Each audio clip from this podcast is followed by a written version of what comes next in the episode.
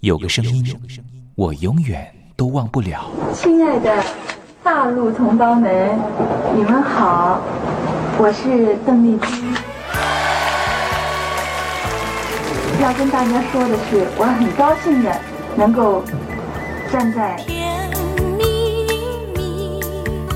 他的声音轻耳悦心，袅袅余音，让我四处追寻。哎呀，杂音挺重的。你收音机转个角度吧。哎哎，有了有了。我家里的碟哈，就邓丽君的碟，都是原来告别演演唱会的碟。她的声音在时代里定了锚，无论时间如何推移，跟着她，我找到了自己。所以，我爱邓丽君。是你是你，梦见的就是你。东山林制作主持，谢谢，谢谢，非常的感动，谢谢大家。梦见的就是你。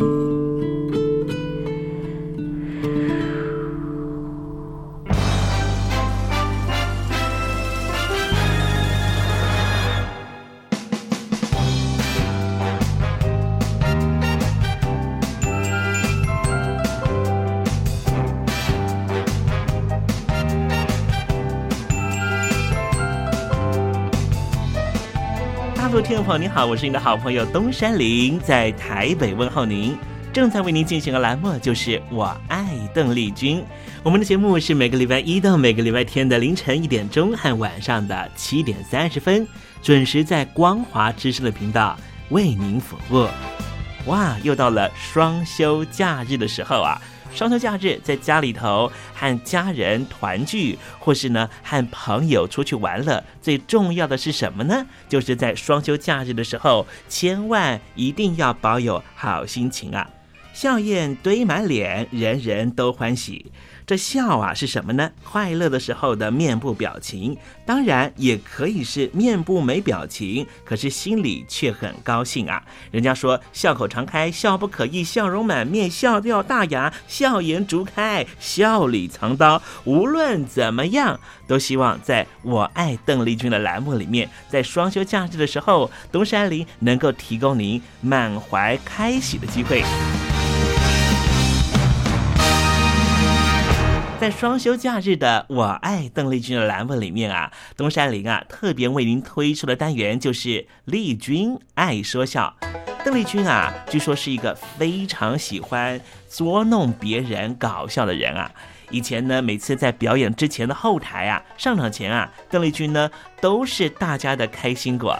后来呢，有和他比较熟识的艺人朋友，还有记者就问邓丽君说：“为什么每次啊在后台的时候呢，都会呢让大家开怀大笑？”邓丽君就说啊，上台前当然应该轻松开怀啦，这样待会上台之后的表演才能够更为的尽兴。哇，邓丽君就是这样非常贴心的人，所以我爱邓丽君的栏目呢，秉持着邓丽君的精神，在双休假日的时候呢，安排丽君爱说笑的环节，也希望听众朋友呢，在双休假日保有好心情，能够面对周间的任何工作或是功课上的挑战了哈。好，节目的一开始呢，先送上一首邓丽君的好听歌曲。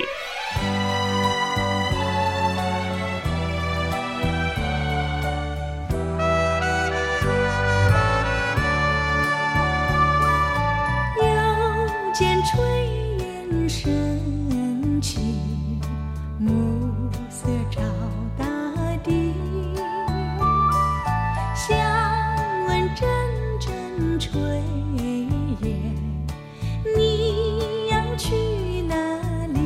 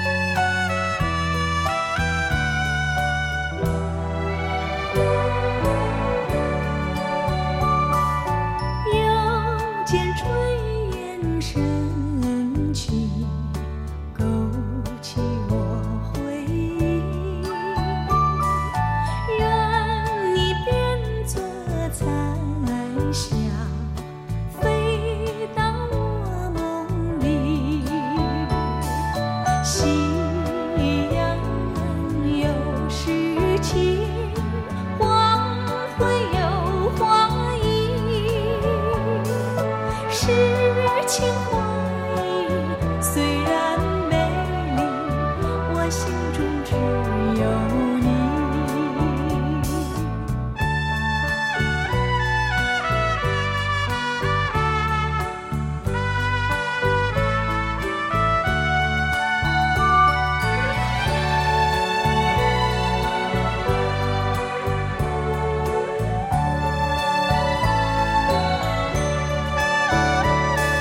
心依然拥有诗情，黄昏有黄莺，诗情画意虽然美丽，我心中只有你。诗情画意虽然美丽，我心中只有你。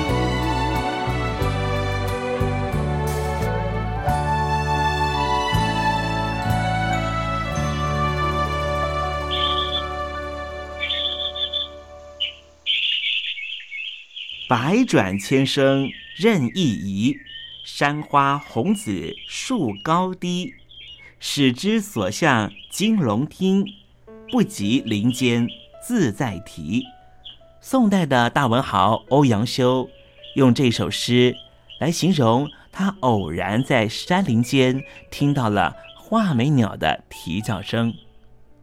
邓丽君的声音就像画眉鸟一样的百转千声。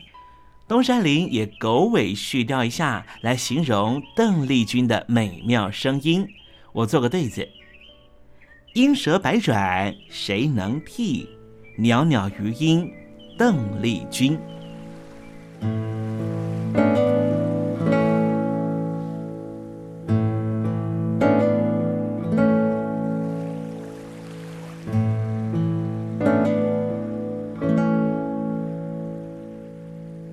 这里是光华之声，正在为您进行的栏目就是《我爱邓丽君》。我们的节目是每个礼拜一到每个礼拜天的凌晨一点钟和晚上的七点三十分，准时在光华之声的频道为您服务。听众朋友，如果想和东山林联系联系、交流交流，也欢迎你写信到台北邮政一七零零号信箱，台北邮政幺七零零号信箱。接下来为您进行的环节就是丽君爱说笑。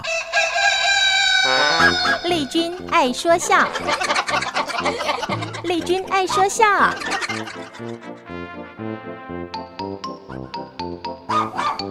今天是双休假日，东山里给听众朋友安排比较轻松的环节，这是魏龙豪老师和吴兆南老师合说的对口相声法术。前些日子在报纸上啊刊载了一则新闻，是属于哪一方面的？说大陆东北辽宁啊出现了一位奇人，他骑人，他骑谁呀、啊骑谁谁不揍他呀？那是怎么个意思啊？奇异之人。哦哦，这个人呢叫张宝胜，哎，我知道你知道？啊，呃，说相声的嘛，他跟侯宝林呐、常宝华呀，他们都是师兄弟儿。张宝胜嘛，哦，带个宝字儿的就是说相声的这呀。那 那他是干什么的？他有超能力的神功，哦，经过大陆国防科委的测试通过以后，现在被列为国宝级的人物。哦，那跟我们这儿民族一师一样那怎么比呀、啊。这是两码事儿啊！哦哦哦张宝胜现在啊，进进出出有人随伴，嗯有人保镖，有人手里拿着大哥大，坐着豪华小轿车，是大陆上家喻户晓的神奇人物。哟，说了半天，他有什么神功啊？他能利用他的超能力给人治病，能把物体从有变到无，再由无变成有。哟，有这事儿吗？咱们台湾的电影明星林青霞、嗯民歌手齐秦都见识过他的神功了。那怎么个表现法呢？据说呀，这张宝胜还非常喜欢林青霞，哎呦，那秦汉危险喽！哪儿至于呀？爱情啊是双方面的事儿。对，剃头挑子一头热，不行。林青霞呢住在北京饭店，嗯这张宝胜啊利用他的超能力啊，把林青霞那房间里的电灯啊一亮一灭一灭一亮的变了一夜，哎呦，把林青霞吓得是花容失色、魂不附体。呃，没那么夸张啊。其实就算全不亮了，林青霞那房间里头也不会摸着黑儿。怎么呢？秦汉那儿顶着蜡呢。去你的！齐秦见张宝胜的时候呢，他让齐秦呢在名片上签名。哦，我知道他是歌迷嘛，呃，签个名留念。留念他会把那张名片搁在嘴里头嚼 啊，就嚼啊，嚼完了吐在手心里头搓。哦呦，抽抽囔囔的成什么玩意儿了？勉强的把它打开了以后啊，还缺了一个角，哪儿去了？在那牙缝里头啊，把它抠出来对上了。哦哦哦，这张破烂的名片经过他两手再这么一搓，嗯，这名片马上完好如初，跟刚才新的一样。哦。还是原来那一张，那还错得了吗？啊，那上有齐秦的亲笔签名啊！哎呦，简直神了，这跟变魔术一样啊！这可能啊，跟早年的奇门遁甲啊有点关系啊啊！不过到目前为止呢，还不知道他用的是什么道具，怎么做的障眼法。哦，你你这么说那是假的，没亲眼目睹，不敢乱下断语，只是怀疑。嗯，值得你怀疑。因为从前在东北啊发生过这种事儿，什么时候啊？清朝末年哦，在长白山山根底下住着一家猎户啊，父子爷儿俩，老头呢叫董通，哦，儿子的小名呢叫顺子啊。这爷儿俩呀、不单有身好武艺，而且枪法特别准，哦，神射手。每次进山没有空着手回来哦过。哦哦哦，尤其是这董通，从小呢就勤练好学，寻师访友，走过很多地方，所以三教九流、五花八门是无所不知、无所不晓。江湖上的事儿啊，可以说是都懂都通。哎，他这个名字还真起对了，怎么懂通嘛？有一次啊，这爷儿俩进山，打到了一只皮。皮，什么是皮呀、没听说过。这皮呀、啊是熊的一种，哦比这个熊的个儿啊大得多，啊，能站直了走，哦，跟人一样。所以俗称又叫人熊。哦哦哦，黄白色的皮毛啊，光色柔滑，赛过紫貂，嗯是兽中的珍品，罕见之物啊。哦，这种皮值钱。哎，这爷儿俩呢，把这皮拿到县城里去，当时就卖了五百两银子，哦这下可轰动四乡了。哦哦，全让人动了。哎，这天呢，董通正在屋里头那儿盘算着呢，嗯怎么拿这五百两银子给顺子娶房媳妇儿。哦，这顺子还打着光棍儿呢。哎，这时候呢，门口来了一个化缘的老道啊手里拿着拂尘，啊，这拂尘您知道我吗？知道啊，出家人呐都拿那么一个，有人管它叫云肘，嗯我们管它叫苍蝇栓儿嘛。这老道在蒲团上，嗯盘腿一坐，嗯，脖子上挂着一串素珠，嗯，敲的是铜钟啊，念开了经了。哦，要化缘。董通一想，哎，出家人修行苦不容易啊，嗯就让顺子呢给老道拿了一串钱。啊，嗯功夫不大，顺子回来了，爹，这老道说了，他有法术，给一串钱呢，嫌少，人家不要。什么？嘿呦，还有这么化缘的吗？董通就想了，有法术，他你干嘛说出来呀、是啊，吓唬我，不多给钱，用法术整我。那哪是慈悲为怀呀、顺子，他打算要多少呢？说数了吗？不多，爹，他要五百两。啊，董通一听，嘿，好嘛，冲着我这钱数来的呀。算准了的。好吧，既然他自称有法术，我倒要领教领教。顺子，钱不给，不要理他，你站在门口去盯着，看他都干些什么。啊，这顺子出去了，这顺子真坏，怎么？他出去了不说呀，啊，他们家是打猎的，是啊养着四条猎狗，他也放出去了。哎呦，这狗见了生人，您说那能不咬吗？啊，张牙舞爪的就扑上去了，哎呦，那那老道，他一点儿也不慌，嗯，拿那个拂尘呢这么一甩，嗯，您再瞧，怎么样？这四条狗啊是摸头就跑。哎，这老道还真有点法术哦。董通让顺子盯着这个老道。嗯，这老道在董家的门口不吃不喝，坐了三天三夜。啊啊，到了第四天头上，老道在董家的山墙上写了三个大字儿啊，写完了，背起了蒲团，老道走了。咦，这老道在墙上写的哪仨字儿啊？光棍堂，光棍堂，这什么意思？董通明白啊，这是咒他断子绝孙呐。哟，这老道过分了。董通火了啊，顺子，把他给我擦了去。哎，擦吧，擦擦，怎么擦？嗯，怎么洗都掉不了了。哟，那怎么办呢？后来用刀啊，把墙刮下一层皮来，啊，这才刮掉喽。墙上还是三个大字“光棍堂哟，那就一点办法也没有了吗”。？有啊，把那堵墙拆了啊。那就拆吧。不行啊，墙一拆那房塌了。 哎，那怎么办呢？怎么办呢？拍点烂蒜，搁点芝麻酱，凉拌吧。啊没辙了。顺子纳闷了，哎嗯，呀，这老道是有法术啊。对，我爹说的对，嗯，得盯着他。对，我就跟定了他了。哎，看看他上哪儿去。前边不远呢，有条河横挡着。哦，就看这老道把蒲团往河里这么一扔，纵身往上一跳，这蒲团驮着老道，唰，飘到对岸那边去了。咦，有点意思嘿。这顺子一看，赶紧回家报信儿啊，爹，这老道他真有法术，他过河的时候啊把那蒲团往河里一扔，往上一跳，他就飘过去了。董通怎么说呀？嗯，那你赶快把老道请回来，我得跟他请教请教。跟他谈谈。顺子跑到河边，冲着老道的背影就喊上了：“嗯道长，请回！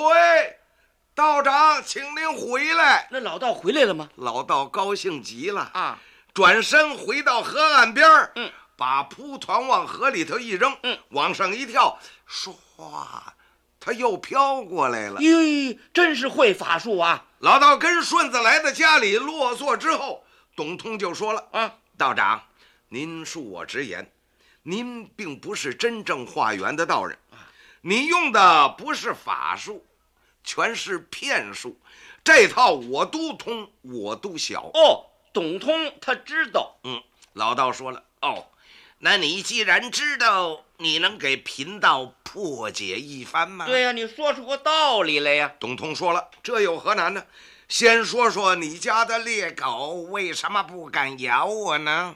是啊，不单不咬，还撒腿就跑呃，这手很简单。啊，简单。哎，你拿的那个拂尘当中啊，除了马眼儿之外，夹着有柳虎须。老虎的胡子，嗯老虎乃山林之王，能避百兽。这狗的鼻子最灵，哎嗅觉最好，一闻有老虎的气味儿，它还以为老虎来了了，那能不跑吗？”嘿嘿嘿，是有这么回事儿。哦，那贫道在你门前打坐三天，水米未进，又是怎么回事儿呢？哎，这怎么解释呢？哎嘿，这也不难。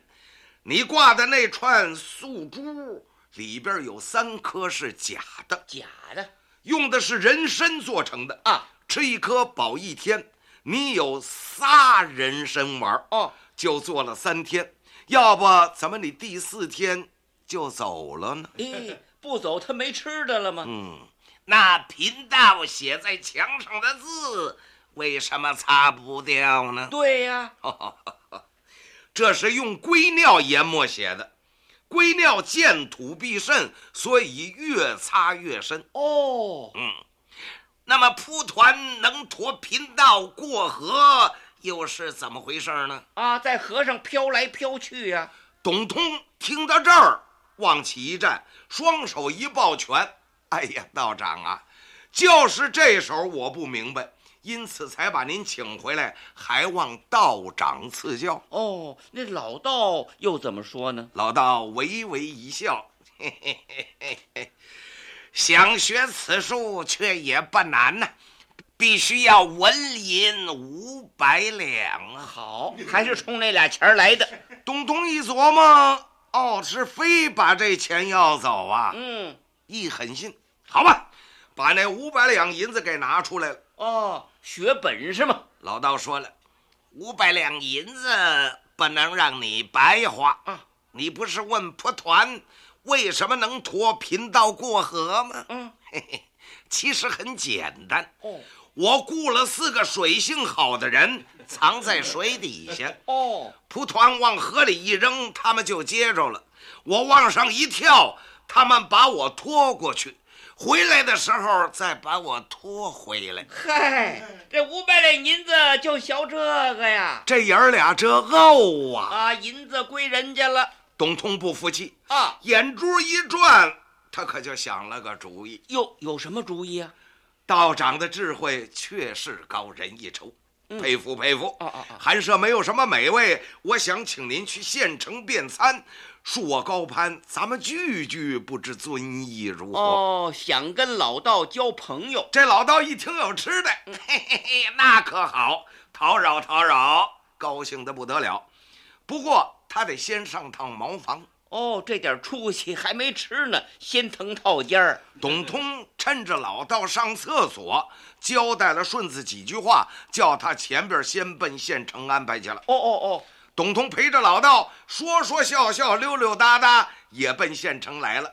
您别看这县城不大，可是挺繁华哦，挺热闹。对，在十字街路东头有家布铺，嗯，董通拉着老道进门就说：“哎，掌柜的，给我扯五丈青布。”扯布干嘛呀？哎，董通送给老道做件新道袍。哦，掌柜的赶紧就扯，不扯好了以后，不但不要钱，还直个劲儿的客气。嘿嘿，五丈您够了吗？哈哈，有空您多赏光，您走好，不送您了，谢谢谢谢谢谢啊。这布就这么白拿走了？啊，前面不远有家大饭馆，刀勺乱响，香味儿扑鼻。伙计一见，赶紧过来打招呼让座。哟，客官，您里边请吧。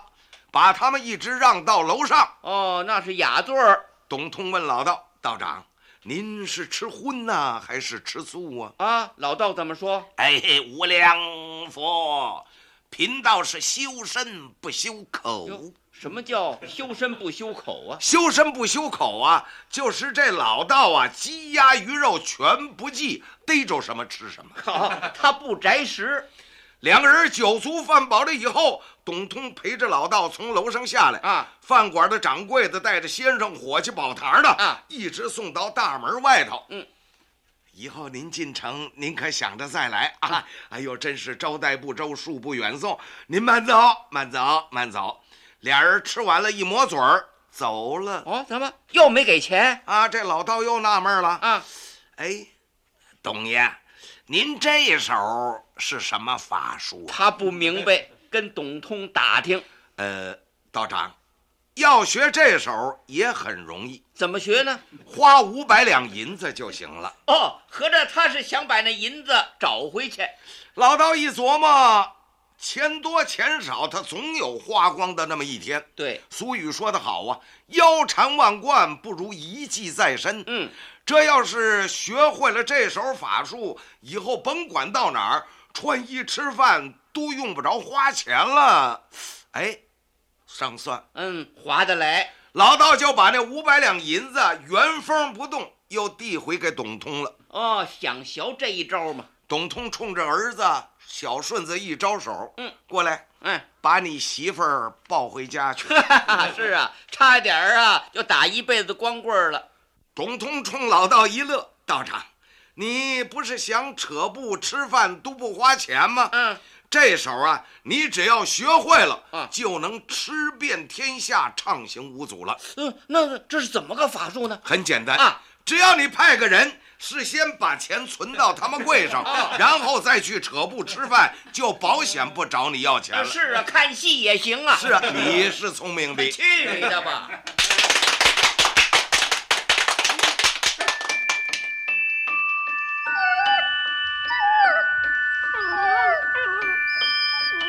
I love you because you love your dog。我男朋友啊，哦，有啊，有养狗啊，他叫 Papi 啊。呃，我们在一起大概五六年吧。嗯、他在台积电上班。嗯，我男朋友他每天下班第一件事啊，他就会带狗出门散步。 Lucky，哎呦，你说这个遛狗啊，那是我爱人的事，这个把屎把尿也是他的事。 I love you because you love your dog。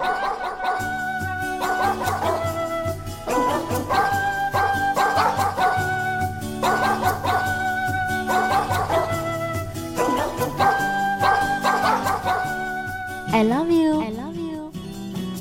Because you love your dog.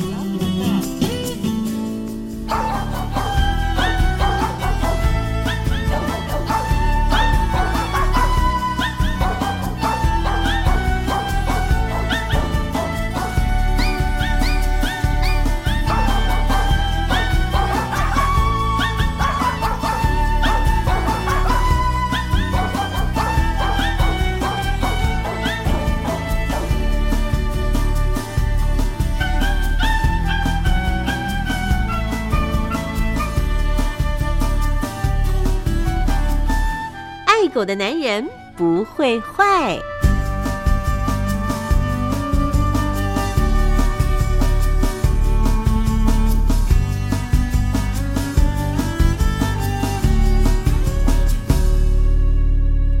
狗是人类最忠实的朋友。从一个人怎么对待狗狗，就大概可以知道他是怎么样的人。我是不太坏的男人东山林，有任何狗狗的问题，都可以在这里得到解答哦。在今天爱狗的男人不会坏的单元，我们来聊一个问题，就是为什么狗狗上厕所之后都会用后脚往后踢呢？我记得啊，我常常呢带我们家狗狗啊去公园散步的时候呢，狗狗啊都会呢跑到草丛旁边去便便。便便完了以后呢，它会试图呢，呃，把脚呢拨土。我就想说呢，它为什么要这么做呢？啊，当然了，那个时候啊，我也没有办法去深究它原因啊，因为啊，在台湾是有法律规定的，如果呢你在公共场所遛狗，而狗狗在公共场所里面大便的话，你要赶快把它的排泄物给清干净。所以，在我把我们家狗狗的便便清干净，并且把它擦擦屁屁之后呢，我做的第一件事情呢，就是赶快找到垃圾桶，把我们家狗狗的便便丢到垃圾桶里面啊。但是这个问题呢，在我心里头呢，仍旧是一个悬念，就是为什么狗狗会在上厕所之后呢，用后脚往后踢？他们是不是想把自己的便便掩盖起来呢？诶，这是我第一个问题。狗狗啊，在尿尿过后或是便便过后啊，常常呢用后脚踢附近的地面。如果说呢，它是在草地或是泥土地上的话，你就很明显可以看到啊，突然之间呢，野草和沙土就被踢飞起来了。所以有些人也会像东山林一样啊，一开始认为说狗狗可能是要挖土，把它的排泄物掩盖起来。其实动物学家告诉我们说呢，恰好相反，狗狗的用意是要宣告它的存在。为什么呢？